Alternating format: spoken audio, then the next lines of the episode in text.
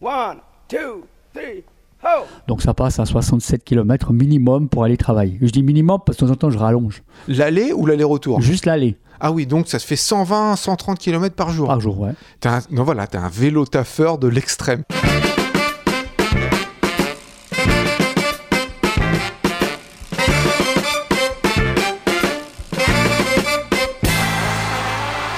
Et messieurs, toute l'équipe de Pose Vélo est fière d'accueillir le recordman du monde, figurant au Guinness Book des records pour avoir traversé 16 pays en seulement 6 jours. Mesdames et messieurs, faites un triomphe à Stéphane Caen et bien après avoir accueilli un prix Nobel dans Pause Vélo, aujourd'hui on accueille un gars qui a un record du monde. Comment ça va Stéphane? Très bien, merci. Eh ben, On est ravis de t'accueillir, ça faisait un moment qu'on voulait t'accueillir depuis que tu as fait ton exploit. C'était quand d'ailleurs? Il y a une année, il y a euh, à peu près, même plus maintenant, une année et demie bientôt. Hein. Puis c'est pas un exploit pour rire, hein, parce que tu as pédalé donc euh, 2200 km, ça fait 300 km par jour. C'est plus que les étapes du Tour de France. je t'arrête là, je t'arrête. Ça fait pas 300 km, il reste encore 70 km derrière. Pardon. 370, 370 370. Ah oui, 370 km, donc encore vraiment au-delà. Ouais, non, ah oui, mais clairement ça compte. hein. Parce que moi, 70 km par jour, je suis pas sûr de les faire. hein. Je te jure que je suis pas sûr de les faire. C'est ce que je fais à vélo tous les jours pour aller travailler. Voilà, ouais. Pourquoi est-ce que tu es là? Pourquoi est-ce que dans Pause Vélo, on a un cyclo-sportif Eh bien, tout simplement parce que tu as dit dans un journal que cet exploit-là, tu n'aurais pas pu le réaliser si tu n'avais pas été vélo-taffeur. Mais tu es un vélo-taffeur de l'extrême. Parce que tu fais euh, combien? 50 km par jour? Je te suis un peu sur Euh, Facebook, c'est énorme. Non, un peu plus. Euh, si quand il fait beau, euh, l'été, ça fait à peu près 62 km. Ouais. Et puis dès que les conditions arrivent, comme ces prochains jours, ben, je suis obligé de rallonger, rallonger de 5 km. Donc ça passe à 67 km minimum pour aller travailler. Je dis minimum parce que de temps en temps je rallonge. L'aller ou l'aller-retour? Juste l'aller Ah oui, donc ça se fait 120, 130 km par jour. par jour, ouais. T'es un, non, voilà, t'es un vélo taffeur de l'extrême. Et tu travailles toujours au même endroit? C'est toujours le même trajet que Oui, tu c'est fais toujours le même, euh, toujours le même endroit. Je, travaille pour l'armée et puis euh, je fais tous les jours les trajets depuis. J'ai posé les plaques de ma voiture. Ça fait à peu près, ça va faire 15 mois. J'ai décidé de poser euh, bah, les plaques et puis euh, tous les jours, euh, 10 fois par semaine, bah, je fais mes trajets à vélo. Mais comment ils te regardent, tes collègues? Ils disent Mais il est fou, 60 km par jour Alors, il y a certains collègues euh, qui apprécient énormément, puis il y a certains collègues euh, ils me traitent de fou, quoi. Mais comment t'en es venu à ça, à te dire Allez, euh, il y a 50, 60 km, eh ben, je vais quand même y aller en vélo? Alors, au début, ben, j'allais une fois sur deux. Je prenais la voiture, je prenais le vélo dans la voiture. Et puis après, je m'organisais comme ça. Et puis après, je faisais deux jours de suite, trois jours de suite. Puis après, finalement, j'ai remarqué que ma voiture restait plus sur le parking que, que moi sur le vélo. Donc après, à un moment donné, pour, économiser aussi, hein, ça, ça coûte énormément une voiture, je crois que tout le monde le sait, bah, j'ai posé les plaques. Et puis, euh, par la même occasion, je fais aussi un petit geste à la nature. Mais t'as as un physique particulier ou un régime particulier? Parce que personnellement, moi, si j'avais 10 km par jour pour aller au travail, je suis pas sûr que je prenne le vélo tous les jours. Et pourtant, je suis un vélo taffeur, je suis militant, euh, j'en veux. T'as as, vraiment une niaque particulière quand même. Alors, euh, on, va dire, c'est aussi une motivation pour mes prochains, pour mes, mes prochains records. C'est aussi un, travail que je fais euh, tous les jours. Tous les jours, c'est un travail sur soi-même. C'est aussi l'occasion de tester le matériel, les habits, et puis tout ce qui va avec, et puis surtout les rencontres que je trouve tous les jours. Tous les jours, c'est pas la même chose. Alors après Stéphane le vélo taffeur, on va parler de Stéphane le recordman. Alors t'es recordman parce que tu as traversé 16 pays en 6 jours, 2200 km. Et le précédent record, il était détenu par un Polonais, euh, Marek Dzieniziuk, je le prononce très très mal, et lui il a fait seulement 14 pays, et il lui a fallu quand même 7 jours, donc c'était un petit peu rigolo. Stéphane, toi, t'es un vrai champion, mais malheureusement, le Guinness des records n'a pas reconnu ton truc. Qu'est-ce qui s'est passé? Alors, euh, il y a une grosse administrative à, à faire, et puis euh, on me pose une question où j'ai vraiment pas compris la question, en sachant que j'étais solo, il me demande une, une personne comme preuve. Ah, donc fallait que quelqu'un t'accompagne et toi tu l'as fait en solo. Et puis moi, je l'ai fait en solo, comme j'ai bien précisé dès le début.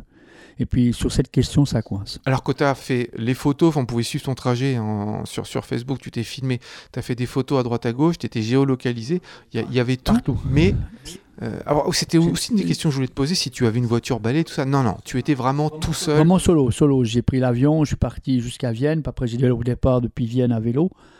Et puis après, bah, je suis parti depuis la République tchèque et puis je suis arrivé en Belgique. Et puis c'est seulement en Belgique qu'on est venu me chercher. Entre deux, j'étais 100% solo. Avant qu'on parle de tous les pays que tu as traversés, il y a le Guinness des records aussi. Tu m'as dit qu'il fallait payer pour être reconnu, qu'il y avait un truc un peu bizarre avec ça. Exactement, vraiment pour avoir une chance, vraiment à 100% euh, être inscrit dans le Guinness, il faudrait avoir les deux commissaires à l'arrivée. Et puis tout de suite, le budget passe du simple au double parce qu'il faut payer deux commissaires. C'est déjà deux commissaires qui partent de Londres Ouais. avec les avions, plus le séjour à l'hôtel, plus la nourriture. Puis comme déjà le, ce record coûte un, un certain, un certain montant, je me voyais mal encore rajouter à peu près la moitié pour ça. Alors j'ai pris un coup de poker et puis, puis voilà, puis, pouf, le but euh, c'était de partir, partir à l'aventure, voyager, découvrir, puis surtout faire, faire rêver les gens euh, sur Facebook. Pour faire un maximum de pays, il fallait prendre des pays les plus petits possibles et les plus proches possibles les uns des autres. T'es parti depuis la République tchèque. C'était quoi ensuite ton trajet pour euh, aller jusqu'en Belgique ou Hollande? Exactement, Belgique, ouais. ouais. non, Belgique, Belgique. Alors il faut que je me souvienne tous les pays parce que ça fait depuis une année et demie. Alors 16, alors on va compter. Alors voilà.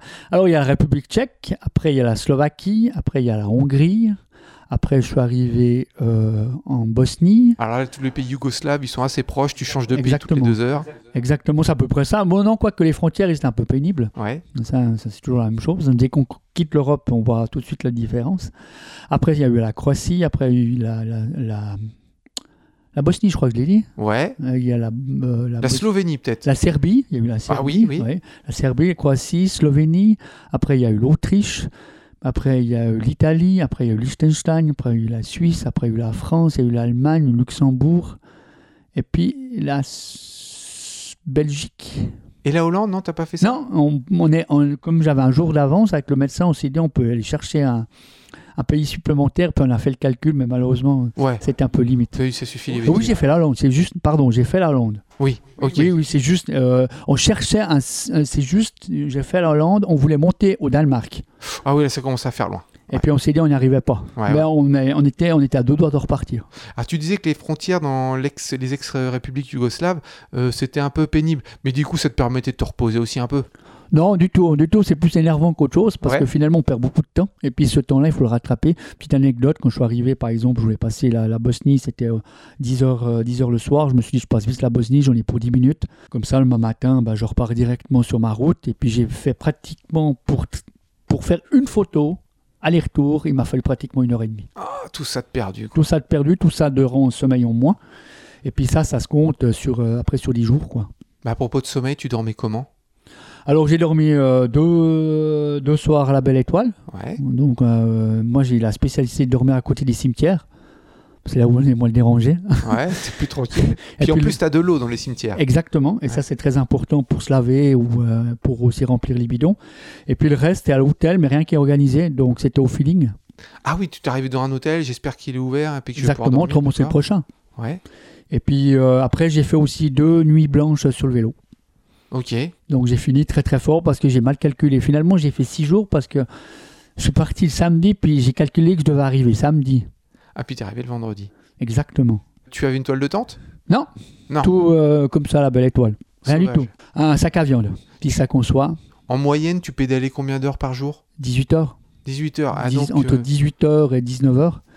Donc euh, ça faisait des nuits très très courtes. ouais, euh. parce qu'il y a la bouffe et puis. Quand on pédale, il faut savoir, c'est, euh, on va pas dire c'est pédalage, c'est le, c'est le temps maximum passé sur la route. Pédalage en moyenne, c'est à peu près 12-13 heures.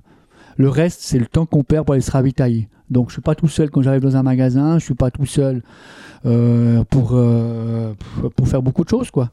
Donc euh, quand, quand on n'a pas une assistance, ça, il faut compter. Parce que l'avantage, ben, l'inconvénient, ben voilà, j'ai plus d'eau, il faut s'arrêter dans un magasin, vous avez trois personnes devant vous, ben, c'est tout de suite 10 minutes que vous perdez parce que vous faites la queue, puis après vous allez manger, ben, voilà, la même chose. Donc ça, ça compte quand même.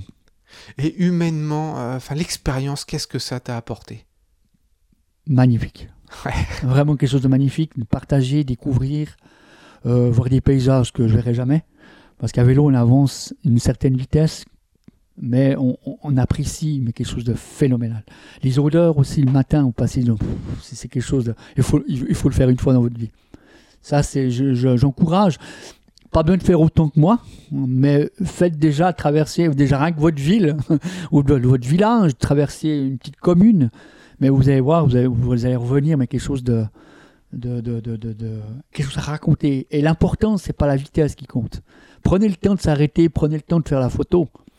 Parce que c'est ça qui amène ce côté plaisir. Moi, le compteur, c'est juste un, un accessoire. Alors, je comptais pas te poser la question, mais c'est toi qui, m'en as parlé. Là, tu vois, tu es en train de parler de prendre du plaisir, malgré le record, mais tu m'as dit qu'on t'avait souvent quand même posé la question du dopage, parce que c'est vrai que le cyclosportif, c'est souvent associé au dopage. Et toi, ça, ça t'a, ça t'a fait hérisser les poils, ça? Alors c'est toujours la même question. Quand on sort de l'ordinaire, on pense toujours au dopage. Hein. C'est pas possible qu'un être humain peut pédaler 370 km par jour. Alors euh, il y a un nouveau produit qui est sur le marché et puis il est top. Franchement, je conseille à tous les gens, à tous les sports. Ça s'appelle l'EPO. C'est un produit qui date des années 90. Tout le monde en a entendu parler. EPO. Ah oui, les pots, d'accord. D'accord. Mais simplement, le mien, il est tout nouveau et il marche fantastique. Ça s'appelle Esprit positif obsessionnel. Ah, c'est ton EPO à toi. Exactement. Et je peux vous dire, celui-là, il est fantastique et je vous le conseille. Non, c'est pas un vélo taffeur qui prend des produits, non, non, non, c'est pas ça. Je vois pas l'intérêt déjà, euh, parce que de toute façon, que je mets 10 minutes de plus ou 10 minutes de moins, ça va pas changer ma vie. Et puis euh, en France, quand on a annoncé le confinement avec quelques jours euh, d'avance, les gens ils se sont rués à l'extérieur des villes, ils ont fui les villes et ça a créé des embouteillages monstres. Est-ce que tu es sûr que de quitter une ville en voiture, c'est une bonne chose? Non, du tout, au contraire, au contraire, parce que je le, je le vois euh, avec mon vélo taf de tous les jours, je, je constate que je perds à peu près une heure. Eh ben nous, à Pause Vélo, on s'est posé la question et réponse dans la Minute Inutile. Vélo vélo. Où va la vie? Vélo va. Fuir une catastrophe. Depuis des décennies, les films catastrophes d'Hollywood nous montrent des scènes d'embouteillage monstres lorsque les habitants des villes cherchent à fuir un tsunami, un astéroïde, une attaque de zombies ou tout autre cataclysme. La réalité a rattrapé la fiction ce jeudi 29 octobre quand les Parisiens ont fui la capitale, provoquant un bouchon de plus de 730 km, prouvant par là même que l'automobile nuit à la survie d'une population. Le vélo est le moyen le plus adapté à la fuite. Il peut être porté par-dessus des décombres, passe partout, sans crainte de panne sèche, permet de transporter sa famille et surtout n'est pas bloqué par une voiture arrêtée sur la route. Alors cet hiver, quand vous croiserez des automobilistes dans leur SUV avec siège chauffant, ayez un peu de compassion. Ils ne survivront pas à la prochaine catastrophe. Où va la vie? Vélo Bon, va. bah, j'ai bien compris, la prochaine fois qu'il y a un problème, je ne quitte pas la ville en voiture, je la quitte à vélo. Stéphane, Stéphane Camp, recordman du monde, 6 pays, 16 pays en 6 jours. Ça t'a pas suffi tu veux en remettre une couche. Alors, j'ai lu plusieurs choses, tu avais plusieurs projets, de faire trois continents le plus rapidement possible, donc en partant euh, de Gibraltar côté Maroc, en traversant l'Europe, et puis ensuite en arrivant en Turquie, ça faisait trois C'est- continents. Je m'excuse, c'est l'inverse. C'est l'inverse, tu, voulais partir de, de Je Turquie. pars depuis Istanbul et puis j'arrive euh, directement euh, côté Maroc. Alors il y avait un autre truc, tu voulais faire Cap Nord Gibraltar, quoi, euh, l'Europe euh, du Nord jusqu'au Sud, et puis aussi faire le tour de toutes les capitales d'Europe. Alors en fait, t'en es où? Est-ce que tu as de nouveaux projets? Tu vas faire quoi?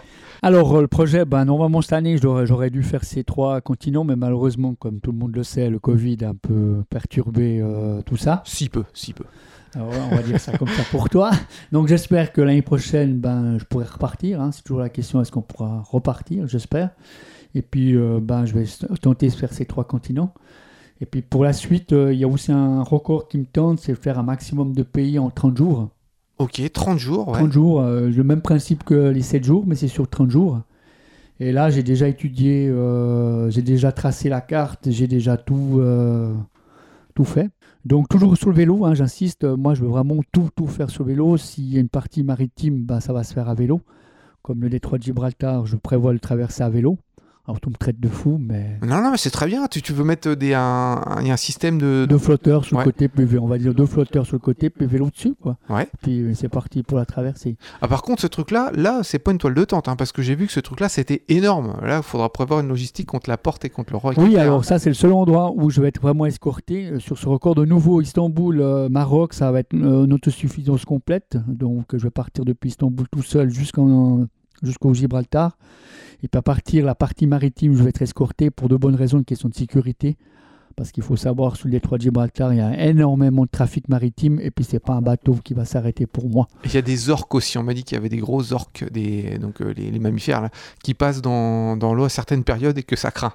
Bon, alors on verra bien au moment venu, mais voilà, je vais avoir un bateau qui va me- juste me suivre euh, à cette partie-là, et puis c'est aussi l'occasion de descendre le matériel pour traverser cette partie. Par contre, pour, les, pour le, le record sur les 30 jours, il n'y a pas de mer à traverser, il n'y a pas de, on va dire, de détroit à traverser, mais il y a tous les pays européens qui sont en jeu, sauf les pays nordiques et sauf les pays ibériques. Donc là, tu pourrais partir, euh, par exemple, euh, je sais pas, des pays baltes, un truc comme ça? Je fais à partir d'Estonie, donc je crois que c'est le dernier pays là-bas en haut, hein. Celui qui est tout en haut, ouais, c'est l'Estonie. tous, sans exception, même la Russie, euh, jusque, sauf l'Espagne, sauf le Portugal et sauf les pays scandinaves, parce qu'il y a la mer à chaque fois. Euh, Ça ferait combien de pays en 30 jours, du coup? 32. 32 pays en 30 jours, donc plus d'un pays par jour. 7000 euh, environ, 7800 km. Et si tu te collais au Tour de France, tu crois que tu ferais quelque chose ou c'est pas du tout le même euh, esprit ou le, la même- Euh, Surtout l'esprit, c'est pas le même et le rythme, c'est vraiment pas le même. Je respecte énormément les cyclistes professionnels, mais c'est vraiment pas le même, euh, pas le même esprit et surtout pas la même cadence. Eux, ils avancent à une vitesse phénoménale. Ils sont pas électriques en plus. Ouais.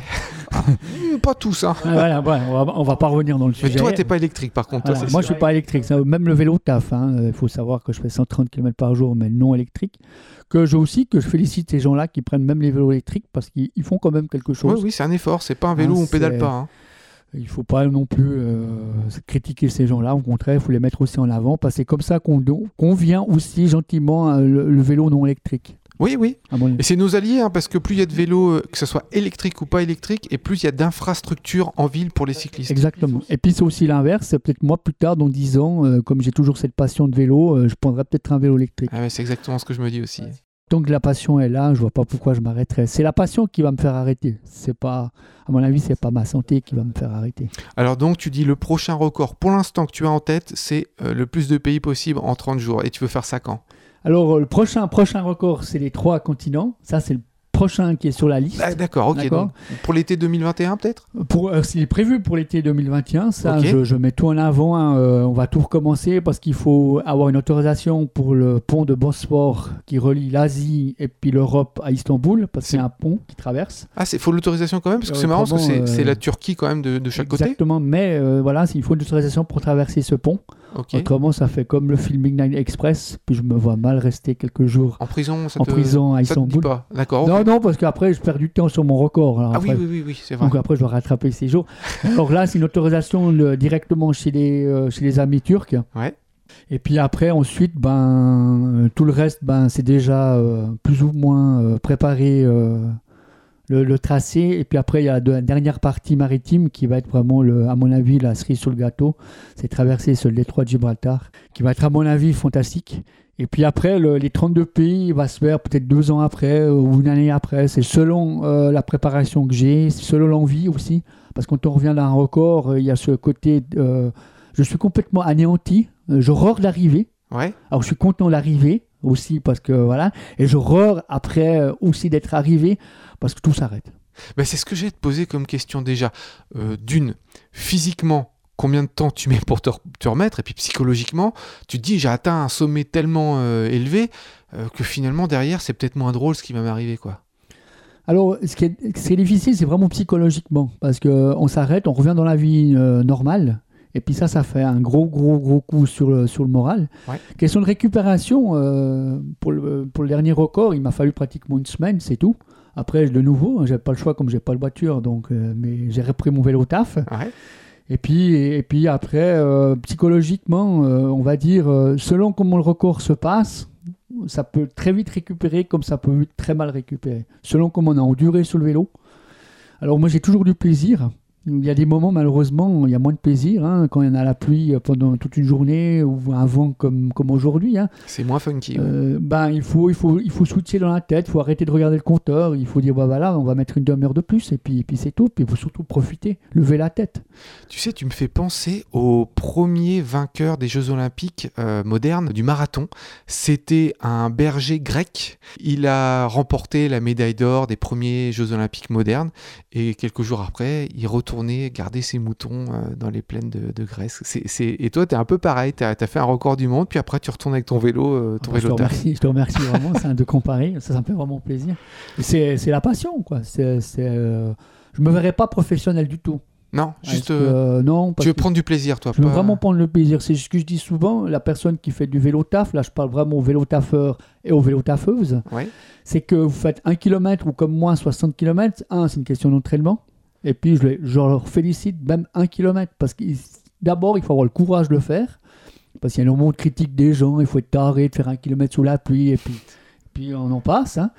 Et puis après, bah, c'est ce côté bien-être que, que les gens euh, vont leur découvrir eux-mêmes parce qu'on enlève le stress. euh, euh, moi, je croise tous les jours les pendulaires. euh, Il y a même une fois, il y a un- une personne qui m'a donné un croissant par la fenêtre. Ah, c'est sympa par ça. la fenêtre. Quelqu'un qui était en voiture, qui a tendu le bras, qui dit Tiens, Bah, c'est pour toi. un- une petite anecdote, là, je, je- bah, comme, comme tous les matins, j'allais travailler, puis euh, il y a une personne qui, qui se met à ma hauteur, et puis, puis on parle un peu de choses et d'autres, et puis il me dit, vous faites quoi tous les matins Je vous vois à vélo. Je dis, bah, je fais ça à vélo, et puis il me dit, vous voulez que je vous amène quelque chose un matin? Je dis, ouais, volontiers, un petit pain au chocolat. Et puis le lendemain matin, euh, un, petit coup de klaxon, c'était le petit pain au chocolat par la fenêtre, quoi. C'est génial. fantastique, quoi. Ah, c'est super ça. Ça, c'est- ces aventures-là, on peut les vivre qu'à vélo. Ça se conduit pas autrement. Tu parlais tout à l'heure euh, que Covid avait bloqué un peu tes envies cette année.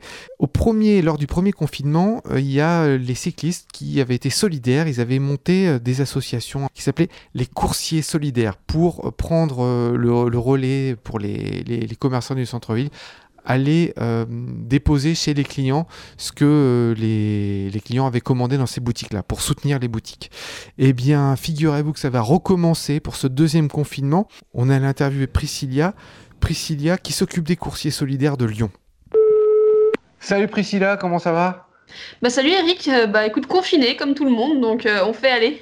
Et toi Mmh, que du bonheur. Bah pareil, confiné. Alors par contre, des fois, j'ai besoin de me défouler, euh, j'ai besoin de pédaler, et puis j'ai besoin d'une excuse pour pédaler.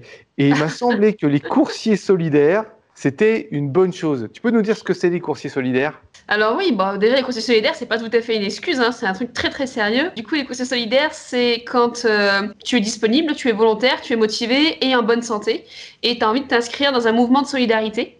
Et euh, tu penses euh, à ton voisin, à ta voisine dans ton quartier, qui est fragilisé par le confinement, qui peut pas sortir, qui peut pas faire ses courses, et du coup bah tu vas lui proposer tes services. Et vu que bah, ton petit supermarché il est pas trop loin et que ta petite voisine est pas trop loin, bah c'est pas forcément euh, très intéressant de prendre ta voiture, donc tu prends ton vélo. Alors comment ça s'organise? Parce que je crois que c'est plusieurs structures qui sont indépendantes les unes des autres à travers tout le pays. Oui, en fait, ça, ça a commencé avec euh, Annecy, qui a lancé donc la première antenne. Et après, derrière, donc nous, on a relayé euh, à Lyon. Et après, ça s'est euh, dispersé comme une traînée de poudre à travers donc toute la, toute la France. Lors du deuxième confinement, là, actuellement, on sait que c'est en place donc toujours à Annecy et aussi à Marseille. Mais on n'a pas encore forcément de retour des autres antennes. Euh, et euh, comment ça s'organise En fait, bah, uniquement avec de, de la bonne volonté, c'est-à-dire que ce n'est pas une association. Nous sommes un collectif en fait, donc c'est une initiative bah, individuelle initialement, citoyenne. Du coup, nous, on essaye d'encourager un maximum de personnes à créer leur propre antenne en fait, parce que à part du bon sens et un petit peu de temps, ce que tout le monde a plus ou moins pendant une période de confinement, euh, ça ne demande pas de, de compétences particulières et ça permet en fait à des, à des personnes de pouvoir avoir euh, ce service tout simplement, parce que dans les grandes métropoles, il y a peut-être pas mal de choses qui sont souvent mises en place. Mais dans les villes ou les communes aux alentours, bah, c'est un peu maigre. Et du coup, on espère qu'il y a plus de gens qui vont se mobiliser, oui. Alors deux questions du coup. Qu'est-ce que tu conseillerais à une association ou à un collectif qui voudrait se lancer dans les coursiers solidaires? Et qu'est-ce que tu conseillerais à un individu, à quelqu'un qui dit bah moi j'ai envie de filer un coup de main? Une structure qui veut se créer, euh, ça peut être aussi bien donc un individu. Donc euh, la première chose à faire, c'est de voir quel est le modèle existant. Ne pas hésiter à contacter une antenne coursier cou- solidaire la plus proche de chez vous euh, pour être resté dans une certaine logique. Et euh, voilà, en même pas une demi-journée, en fait, vous pouvez créer votre antenne et ça aidera un maximum de personnes. Quelqu'un qui est, motivé, il faut savoir aussi quels sont ses objectifs et quelles sont ses possibilités. Parce que coursier solidaire, en fait, il y a beaucoup de choses. Il y a le fait de répondre à une hotline éventuelle, il y a le fait de répertorier des personnes sur la carte, et il y a également enfin de faire les courses. Il y a aussi les affiches à distribuer, etc. Donc c'est voir quel est le, le niveau d'engagement de chacun, de s'entourer et créer un petit maillage euh, solide dans son, dans sa ville, pour pouvoir se serrer les coudes en fait tout simplement parce que bah c'est une organisation et on peut pas tout le temps être à 100%. Eh ben ça marche. Merci beaucoup Priscilla, à bientôt. Je t'en prie, bonne journée Eric, à bientôt. Et puis pour continuer sur les, les livraisons à vélo, est-ce que tu as entendu parler du slip? Le slip, Ouais, le slip. ah, c'est ce que j'ai sous mon pantalon, mais autrement, non. Alors c'est aussi l'acronyme de service de livre à la porte, le slip. Alors ça, le slip, c'est seulement à Montpellier. Souvenez-vous, dans l'épisode 60 de Pause Vélo, Florian et Arnaud étaient allés à Montpellier, ils avaient interviewé la Cavale, la librairie La Cavale, qui est une librairie coopérative et qui a un triporteur pour charger les vélos qui va... euh, qui, se déplace de quartier en quartier à, à Montpellier euh, avec tout son, son stock de vélos. Et ils mettent en place le slip, service de livraison à la porte, pendant le confinement. Vous pouvez réserver euh, sur internet la librairie lacavale.com et puis euh, eh ben, eux vous apporteront les bouquins que, que vous avez. Le slip, on l'a juste passé parce qu'on trouvait que l'acronyme était formidable. On va pas se quitter en musique cette fois, mais on va se quitter avec un humoriste du stand-up. C'est mon pote Deluxe qui a fait un sketch qui s'appelle Le connard ordinaire. On vous retrouve après le confinement, plein de bonnes énergies. J'espère que vous allez en profiter pour pédaler. Et puis rejoignez les associations de cyclistes, de coursiers solidaires. Faites du vélo pendant le confinement. Gardez la forme et puis montrez que c'est toujours possible de se déplacer à vélo. Merci Stéphane d'être venu. Merci à vous. hein. Et n'oubliez pas les copains, pour sauver l'humanité, faites du vélo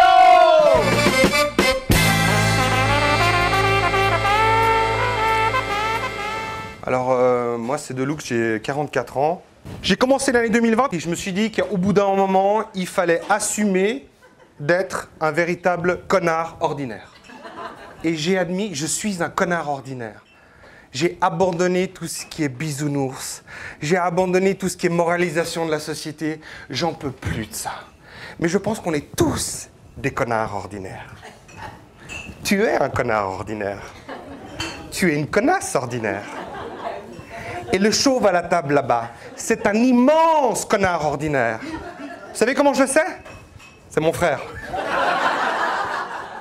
Non, moi j'ai décidé d'a- d'assumer d'être un connard ordinaire.